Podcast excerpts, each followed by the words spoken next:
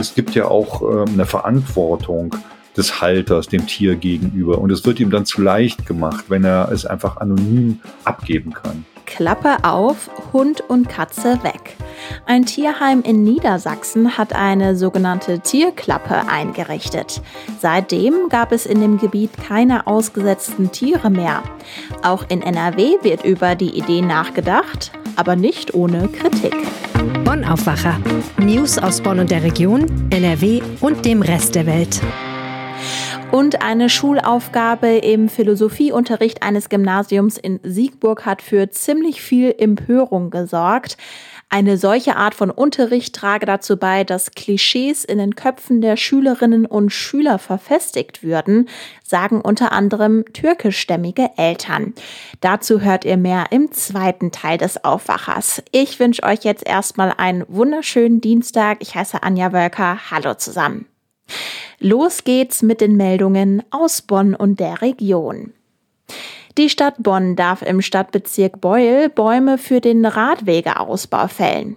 Die Bezirksregierung Köln hat den Weg zum Ausbau eines Radwegs in der Beuler Rheinaue freigemacht. Diese Entscheidung sei in Abstimmung mit dem NRW-Umweltministerium getroffen worden, teilte die Behörde mit. Das Ministerium hatte die Bezirksregierung zuvor um eine Rechtsprüfung gebeten. Die Stadt kündigte an, dass die Bäume ab Mittwoch gefällt werden sollen. Oberbürgermeisterin Katja Dörner reagierte am Sonntag auf die Nachricht aus Köln mit Freude. Sie war in Berlin, um an der Wahl des Bundespräsidenten teilzunehmen. Zitat Der Ausbau des Radwegs im rechtsrheinischen Rheinauenpark ist gut für den Klimaschutz, die Luftreinhaltung und die Mobilitätswende. Wir werden die leider unvermeidbaren Eingriffe in den Baumbestand über die gesetzlichen Vorschriften hinaus kompensieren, sagte sie. Geplant sei, Zitat, dass für die 27 Bäume, die gefällt werden müssen, 100 neue gepflanzt werden, auch direkt vor Ort. Zitat Ende. Eigentlich hatte die Stadt vorgesehen, die Bäume von vergangenem Montag anfällen zu lassen. Dann hätte sich die Stadt jedoch gegen eine Anordnung des NRW-Umweltministeriums gestellt. Zuvor hatte es einen Machtkampf zwischen dem NRW-Umweltministerium und der Stadt Bonn gegeben. Der Bonner Immobilienentwickler Mark Asbeck will das Greengate Bürohaus im Bundesviertel mit 17 Etagen und einem Dachgarten errichten. Die Stadt Bonn will das verhindern und dazu einen neuen Bebauungsplan aufstellen. Auf dem Grundstück errichtet der Bonner Immobilienentwickler Mark Asbeck derzeit das neungeschossige Hochhaus Greengate von etwa 40 Metern Höhe. Obendrauf will er zusätzlich einen zweigeschossigen Dachgarten setzen. Dadurch käme das Gebäude auf eine Gesamthöhe von 60 Metern. Der Stadtverwaltung ist es damit zu hoch. Sie sieht die Pläne im Widerspruch zur Planung für das Regierungsviertel. Nach einem Gerichtsurteil hatte Asbeck im November eine neue Bauvoranfrage gestellt. Das Kölner Verwaltungsgericht hatte festgestellt, dass der alte Bebauungsplan aus dem Jahr 2013 nicht rechtens ist. Die Stadt habe ihre Planungsziele nicht präzise genug dargelegt. Gegenüber dem Generalanzeiger hat Asbeck angekündigt, auch gegen den nun vom Stadtrat gefassten Beschluss zu klagen. Er rechnet sich gute Chancen aus, auch diesen Prozess gewinnen zu können. Sollte Asbeck vor Gericht erfolgreich sein, könnten Schadensersatzforderungen in zweistelliger Millionenhöhe die Folge sein, so Asbeck. Das war jetzt also erstmal der Blick auf Bonn und die Region. Kommen wir zum Top-Thema Tierklappe. Endstation, Straßenrand oder Wald. Jedes Jahr werden in NRW und ganz Deutschland tausende Tiere ausgesetzt weil Tierhalter vielleicht mit ihrem bissigen Hund überfordert sind oder die süßen Kaninchen doch mehr Arbeit machen als gedacht. Im niedersächsischen Peine können Tiere jetzt unerkannt über eine Tierklappe an ein Tierheim übergeben werden. Die Konsequenz, die Zahl ausgesetzter Tiere sank in dem Gebiet auf null.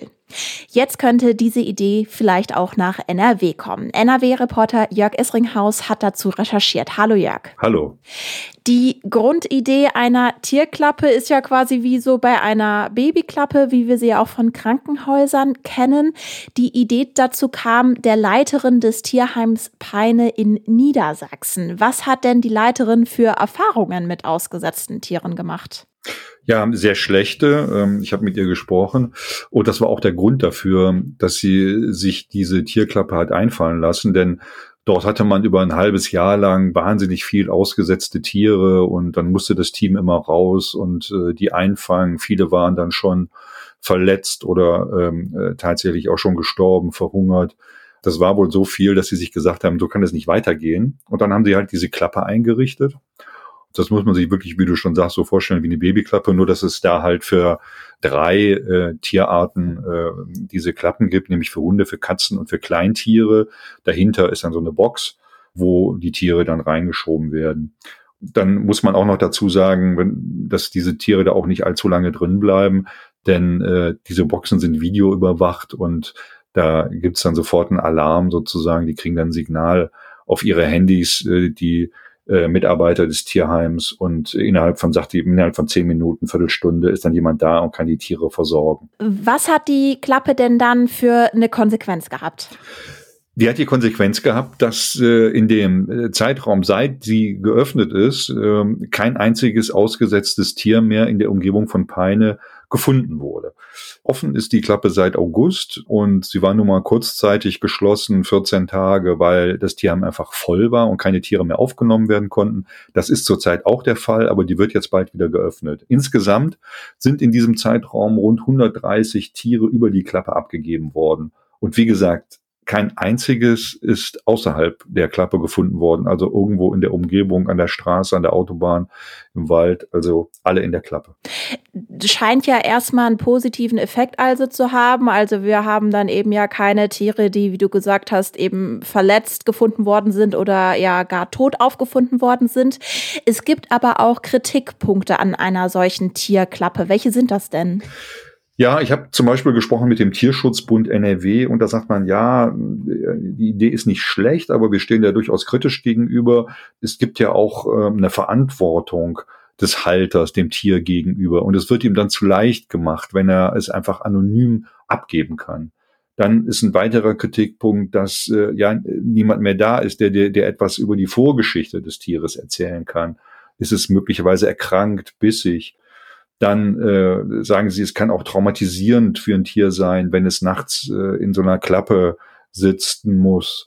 Dann kommt auch noch der Aspekt hinzu, dass die Heime eine kleine Gebühr nehmen, wenn die Tiere abgegeben werden. Die ist allerdings auch nicht sonderlich hoch. Trotz allem fällt diese Gebühr natürlich auch weg. Kann man diesen Kritikpunkten denn überhaupt was entgegenstellen? Klingt ja erstmal legitim.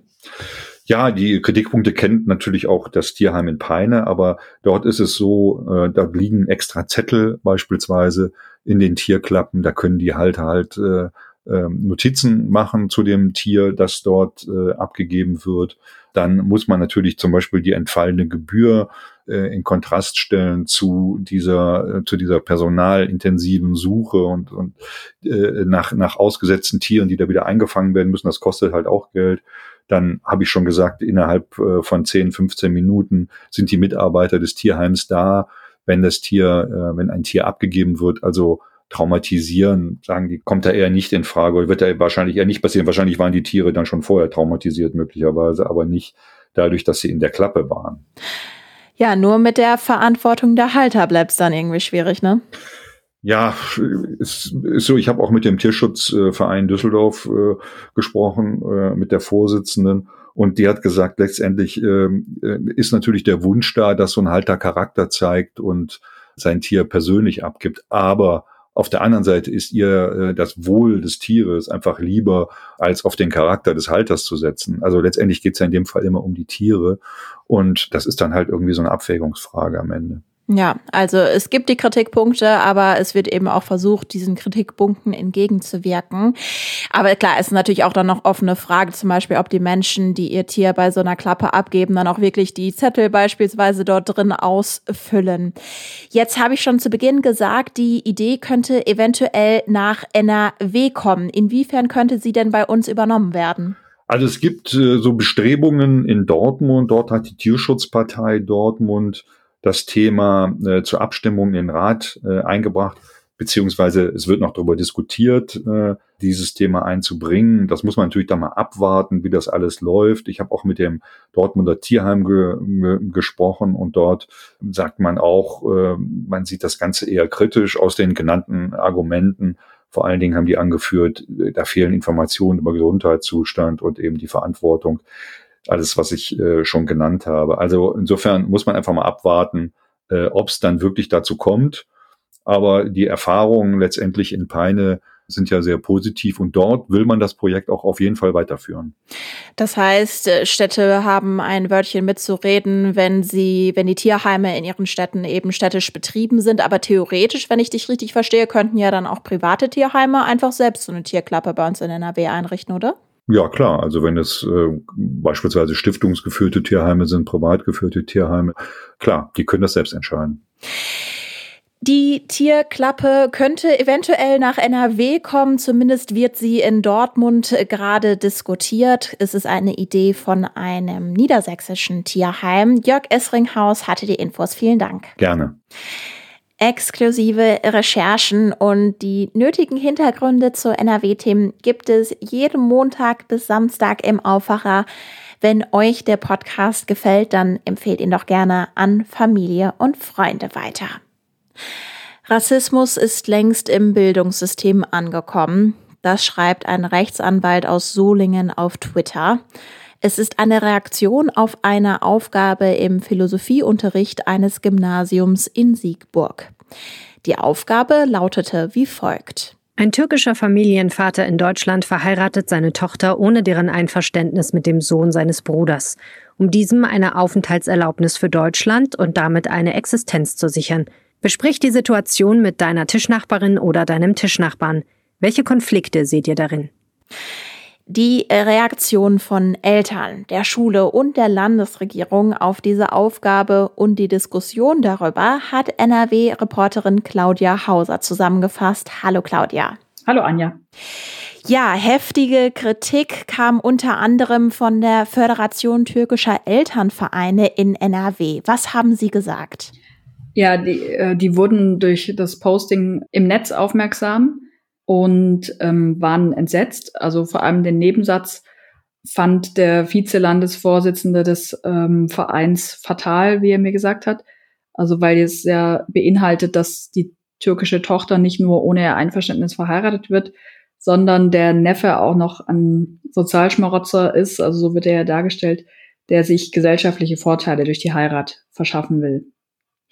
Das sagt er, bedient schlimmste Klischees und das Vokabular könne man durchaus gleichsetzen mit dem, was auch rechtsextreme Populisten so sagen.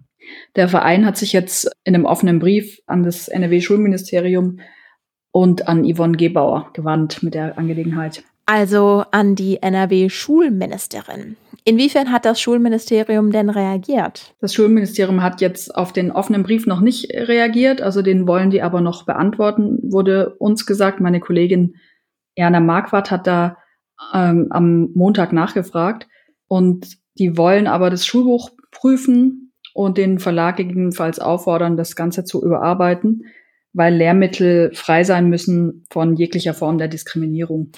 Du hast gerade das Schulbuch angesprochen. Lass uns da doch noch einmal näher drauf eingehen. Die Aufgabe wurde im Philosophieunterricht in der Oberstufe gestellt. Was war denn überhaupt der Hintergrund der Aufgabe? Ja, das habe ich die Bezirksregierung Köln gefragt, die für die Schulen zuständig sind. Die Bezirksregierung hat mir erklärt, dass das Ziel der Stunde war, die Sach- und Methodenkompetenz der Schüler zu erweitern. Also es war eine Aufgabe ja, wie du schon sagtest, in der Oberstufe für Oberstufenschüler. Die sollten herausarbeiten, ob Traditionen aus verschiedenen Kulturen beurteilbar sind.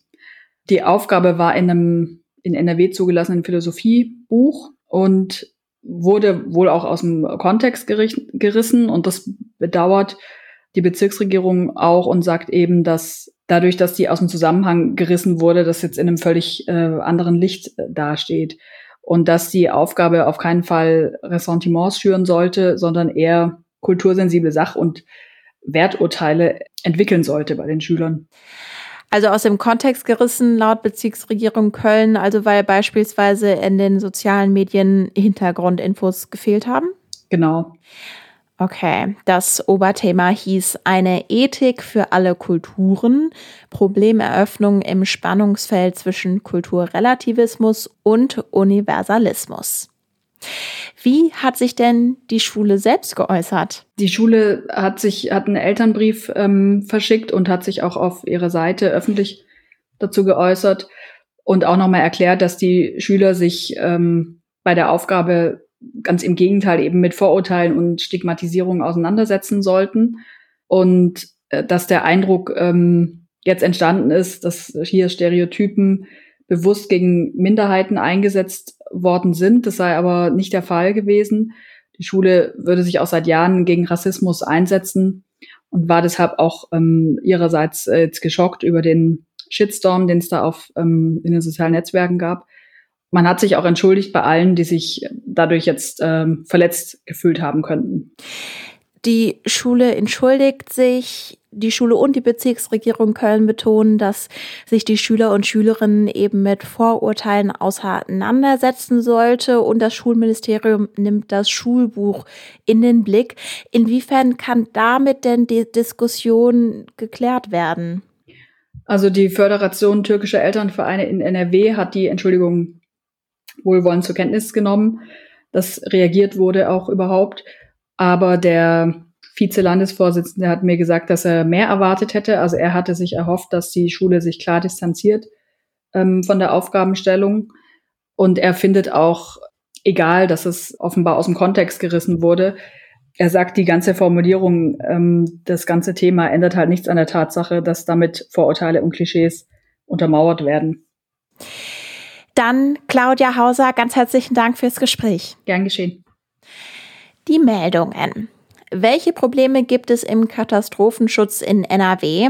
Das sollte ein sogenanntes Kompetenzteam untersuchen. Das Team wurde nach der Flutkatastrophe letzten Juli vom NRW-Innenministerium einberufen. Heute Vormittag wird in Düsseldorf der Abschlussbericht des Teams vorgestellt. Der NRW-Landtag kommt heute zu einer Sondersitzung zusammen. NRW-Ministerpräsident Hendrik Wüst wird die Politiker und Politikerinnen unter anderem über die Öffnungsperspektiven in der Corona-Pandemie informieren. Die Fraktionen von SPD und Grünen hatten die Sitzung beantragt, bevor morgen Bundeskanzler Olaf Scholz und die Länderchefs gemeinsam beraten. In einem Entwurf für die Beratungen ist von einem Drei-Stufen-Plan für Corona-Lockerungen die Rede. Bis zum 20. März würden demnach nacheinander unter anderem die Kontrollen im Einzelhandel wegfallen. Es würde Lockerungen für Restaurants, Clubs und Großveranstaltungen geben und die Homeoffice-Regelungen würden wegfallen. Nach Reuters Informationen ist der Entwurf aus dem Kanzleramt bisher aber nur mit Vertretern einiger Länder abgestimmt. NRW-Ministerpräsident Wüst hatte der Tageszeitung Welt am Montag gesagt, dass er schrittweise Lockerungen für vertretbar halte. In Berlin trifft sich heute die Unionsbundesfraktion. Dort soll Friedrich Merz zum Fraktionschef gewählt werden. Merz war Ende Januar außerdem mit über 95 Prozent auch zum CDU-Chef gewählt worden. Bundeskanzler Olaf Scholz reist heute nach Moskau. Es ist sein Antrittsbesuch beim russischen Präsidenten Wladimir Putin. Das Treffen wird ganz im Zeichen der Ukraine-Krise stehen. Die USA hatten am Wochenende vor einem möglicherweise kurz bevorstehenden Angriff auf die Ukraine gewarnt. Das Wetter. Der Dienstag bringt uns viele Wolken, vormittags sind auch einzelne Schauer drin. Am Nachmittag kann es mal kurz auflockern, später werden die Wolken aber wieder dichter und es gibt Regen. Es ist mild bei maximal 10 Grad. Morgen geht es ähnlich weiter, es gibt Wolken, viel Regen, zum Nachmittag ist es auch mal trocken. Es ist ein Ticken wärmer bei Temperaturen zwischen 10 und 14 Grad. Ich wünsche euch jetzt einen angenehmen Tag und auch eine angenehme Woche. Mein Name ist Anja Wölker. Ciao. Mehr Nachrichten aus Bonn und der Region gibt's jederzeit beim Generalanzeiger. Schaut vorbei auf ga.de.